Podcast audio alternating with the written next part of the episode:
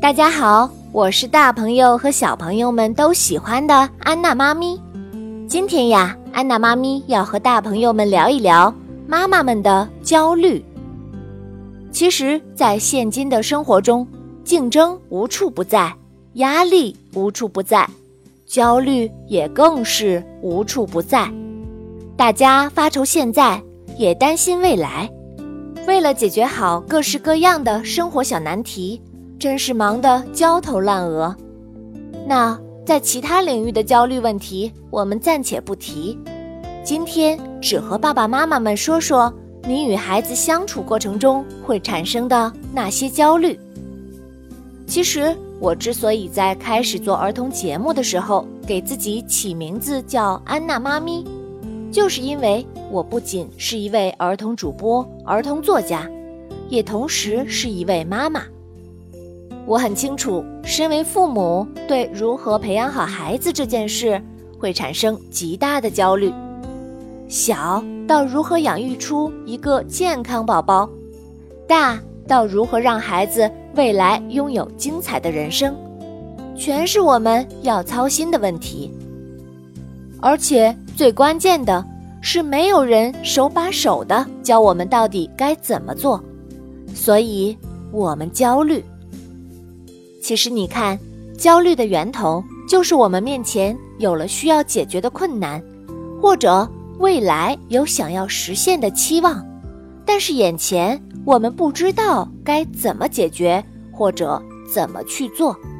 那么，当这种情况存在的时候，有的人会深陷其中，周而复始的在这种焦虑中徘徊，心理上确实知道有困难，但是从来都不去寻找解决对策。所以，对于这样的人群，他们始终都在痛苦中无法自拔。但是，还有一类人群，他们察觉到自己的焦虑以后，很有智慧的会去寻找解决困难的方法。让自己不再焦虑，这种做法便是有智慧的做法，因为他们知道焦虑的存在便是动力的所在，进步的所在。那么现在在听节目的你，恭喜你，你已经在很有智慧的寻找方法解决你的焦虑，已经走在了进步的路上。今天，我想在与孩子相处的路上。帮你开个窍，帮助你缓解你的焦虑。这个窍门就是，不与孩子站在对立面。我做儿童电台和儿童教育很多年了，所以经常会遇到很多焦虑的妈妈来问我问题。我记得有一次，我和几个朋友相约去苏州的大观音禅寺走走，在车上，朋友问我：“安娜。”你说我可怎么办呀？每次我看见孩子起床动作慢，写作业也慢，我就着急，我就想发火。我说，不光是你会这样，几乎所有的爸爸妈妈都会有这样的情况。而且我看，不仅仅是在你说的这几个方面会发火吧？你说的这几个方面只是一个代表而已。朋友接着说。没错，没错，只要孩子的状态和我想要的状态不一样，我就会想要发火。于是啊，我就说，如果你想从根本上缓解你现在的情绪，有一个思想，你试着做做看，就是别把自己和孩子放在对立面上。听完之后啊，我的朋友恍然大悟。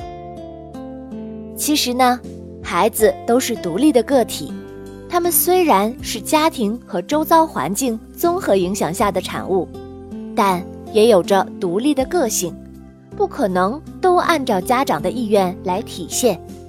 那么，作为家长的你，为什么发火呢？原因就在于你希望他们受到你的控制，要和你期望的一模一样，一旦不和你想的一样。你就把自己和孩子摆在对立面上，于是就开始火气大增，对孩子不停的指责。那么，这样带来的结果是，不仅你的情绪被影响了，孩子也很讨厌你的做法。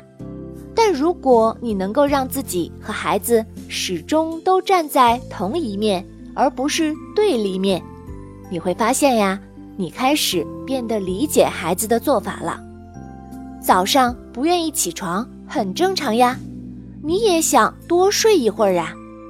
作业写得慢，是不是孩子觉得写作业很痛苦，或者有难题才写得慢的？如果是你，一项工作你一直拖着，也肯定是有原因的。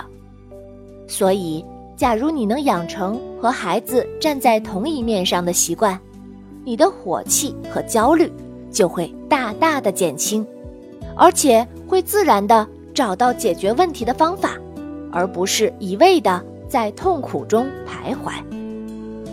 其实，不与孩子站在对立面的思想。并不能帮你解决一个一个的细小问题，它的主要目的是给你的焦虑开个窍，让你能够心平气和的去思考你面临困扰的真实情况是什么，把主要的精力放在如何去解决问题，而不是把精力丢在情绪的深渊里。当你能够整理好你的情绪，你解决困难的能力。也就翻倍的增加了，然后在这样的好情绪的基础下，再去寻找具体方法解决一个一个的问题。比如，我在我的书《安娜妈咪让孩子爱上阅读》里面，就会写到很多具体问题的解决方法，例如让孩子爱上阅读的妙招，或者怎么给孩子选书。如何让孩子树立自信心，又如何给孩子们打造爱读书的朋友圈等等？只要作为家长的你懂得如何调节自己的焦虑情绪，不深陷焦虑的泥沼，不与孩子站在对立面上，给我们的焦虑开个窍，走在智慧的进步的路上，一切也就都不是问题了。好啦。我是安娜妈咪，同你一起用正确的方法，好好爱自己，好好爱孩子。